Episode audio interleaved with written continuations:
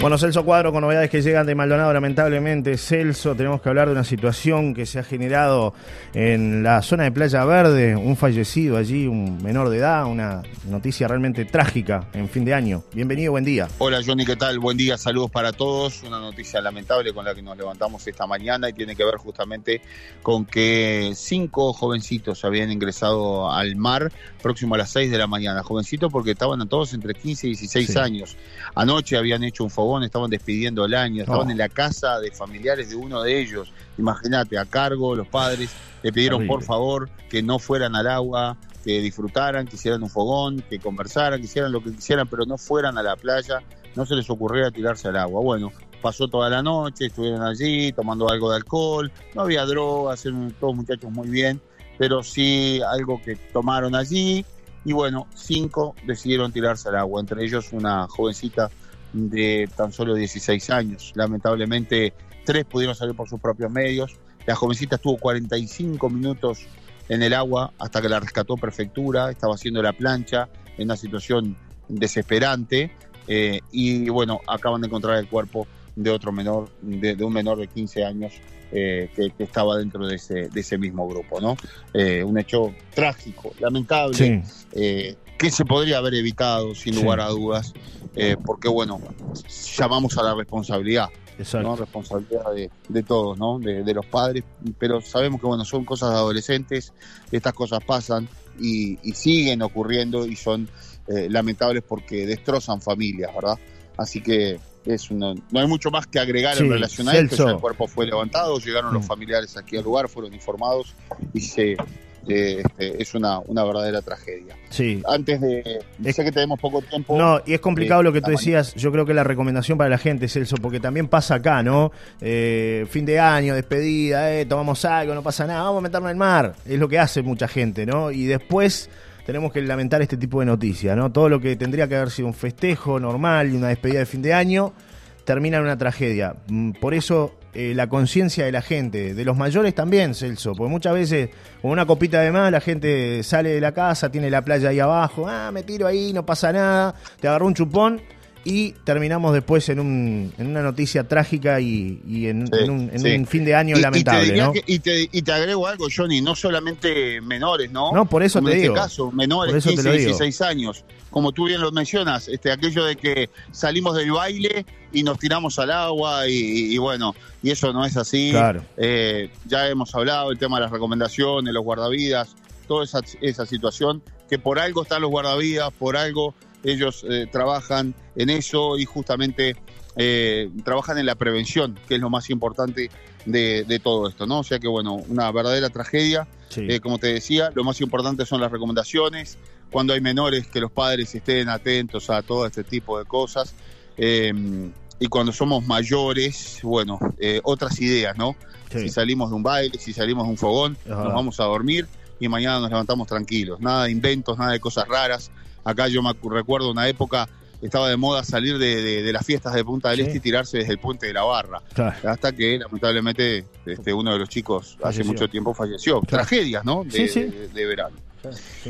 Bueno, sé Bueno, que tengo pocos minutitos, ya tengo, yo quiero agregar 30 segundos y le voy a pedir a, acá a Gustavo Subía, que lo tengo para acá, para, Perfecto. para Solar y FM de La Paloma. Subía, vamos a hacer una nota ahora para Telemundo.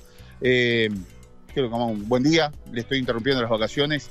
Gracias por, por atendernos un minuto. merecen ser interrumpidas con todo lo que estamos viviendo. ¿Qué opinión le merece lo que estamos viviendo? Usted es un, ha sido un tipo crítico en relación a, a todas las circunstancias que, que se vive en cuanto en materia de inseguridad. Esto que el triple homicidio, es decir, todo, todo lo que... No, lo que está sucediendo es la lógica que se aplica, como siempre, al tiempo de que uno la pronostica. Yo vengo hablando hace un año de que lamentablemente en materia de seguridad nos abandonó la rañaga y nos abandonó también una buena gestión.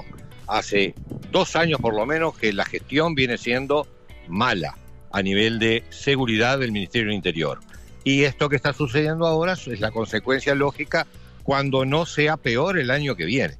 Nosotros prometimos en el compromiso país una cantidad de medidas que no hemos cumplido. Prometimos decretar la emergencia en seguridad nacional, como se decretó la emergencia en salud y se cumplió y se logró salir a flote, la prometimos en seguridad y no hemos cumplido. Hay responsabilidad del Poder Ejecutivo en no decretar esa emergencia en seguridad, movilizar todas las fuerzas que policiales, militares. Se está pidiendo el ejército, por ejemplo, que, Bueno, ayude a la policía. Puede ser. La policía creo que se basta a sí mismo. La policía, esta policía que tenemos en Uruguay, es una de las más numerosas de América Latina, pero no está movilizada en forma. Hay cantidad de funcionarios en otras funciones y además no hay voluntad, aquí es lo central, voluntad de enfrentar el delito y de enfrentarlo con represión y de enfrentarlo con violencia. Vamos a ser claritos. No hay voluntad porque no hay información periodística. Ustedes no me dicen nada de la información que es enfrentamiento con bandas. Policía enfrentada a bandas, no hay. Esa información no existe. Le pido 30 segundos porque ya tenemos que ir redondeando acá. Me, me va a matar Johnny Sí. que, que- que está pasado de tiempo. Pero eh, usted escuchó las declaraciones del, del jefe, de un jefe de policía ayer en Durazno que dice Sí, no pudimos combatir esta mierda. Es decir, ya los propios policías están colmados. Esto se, se- se demuestra, pero atados por el tema de las leyes. Me pareció, más allá del lenguaje coloquial, me pareció correcto. Un jefe de policía que conozco hace muchos años, un tipo de bien, está tratando de echar para adelante. Pero si no recibe el apoyo del Ministerio del Interior, mal muere. Aquí está faltando Ministerio del Interior, poder político, está faltando la orden, la orden de enfrentar. Repito y termino. ¿Qué información tenemos de enfrentamientos de policías con delincuentes armados? Esos que salen con metralleta y asolan los barrios. Ninguna. Tenemos información de los muertos, sí, que van haciendo los delincuentes, pero ninguna información de enfrentamientos. Cuando empiecen a llegar las informaciones de enfrentamientos armados, ahí diré, bueno, empezamos a hacer algo. Gracias, Subía. Johnny, eh, bueno, sé que tenemos poco tiempo y Sí. la verdad que es muy interesante No, no. escuchar a Subía Sí, sí, con, claro. con sus declaraciones, ¿no? Este, Pero ya lo vamos a convocar, le, le interrumpimos las Sí, vacaciones. que claro. gentilmente Nos dice que no, no tiene problema. O sea, le hacemos acordar cuando era fiscal y lo llamaban cada poco rato. Bueno, Sí. eh, un abrazo, saludos para Feliz todos. Quiero año, Celso. Sí. Perdón. No, no, no, te escucho. Lo vamos, a, lo vamos a ampliar el martes, porque ahora regresamos el martes. Pero la policía de La Paloma está trabajando en varios hurtos. ¿eh? Sí. Ola de robos en la zona de San Sebastián, Sí, de La Pedrera, sí. y robos muy característicos donde incluso han dejado los elementos que se roban en las casas, se llevan la plata. Los Sí. muchachos ya se dan al lujo de elegir lo que están robando. ¿Qué Sí. le parece? Me decían Y sobre es todo. propio de lo que estamos hablando. Claro. Estamos realmente en el bebé de verano y esto puede ser peor. Ojo. Ah, tremendo lo que era eso en su vida, cerramos. ¿no? Eh, sí, eh, un montón de robos, Celso, inclusive acá en La Paloma, hasta bicicletas se han robado, ¿no? Una, una bicicleta a un muchacho trabajador, es decir, es vergonzoso lo que está pasando realmente en materia de seguridad, como dice su vía, y eh, acoto algo que tú señalabas allí, ¿no? Lo del jefe de policía de Durazno ayer fue tremendo, ¿no? Ver la- las palabras de este hombre, porque realmente se lo notaba que quiere luchar contra prácticamente algo que es imposible, Está ¿no? desesperado. Está El El desesperado. hombre está desesperado, Sí, sí. lo conozco Sí, de sí, años, sí, hace sí. por lo menos 15 años que lo conozco. Es un tipo que echa para adelante. Claro. Está podrido, vamos a decir, Sí, vamos sí. a usar palabras coloquiales, Sí, como claro. estoy podrido yo de hacer un año que estoy hablando y nadie da pelota. Y bueno, uno se pudre. Gracias, Celso. Gracias, Subía, por estar con nosotros en esta mañana. Nos reencontramos el martes, Celso. Feliz año, a pesar de todo. Feliz ¿eh? año, a pesar, de, todo. Un abrazo, Feliz saludos año. para todos. Un abrazo. Chau, chau.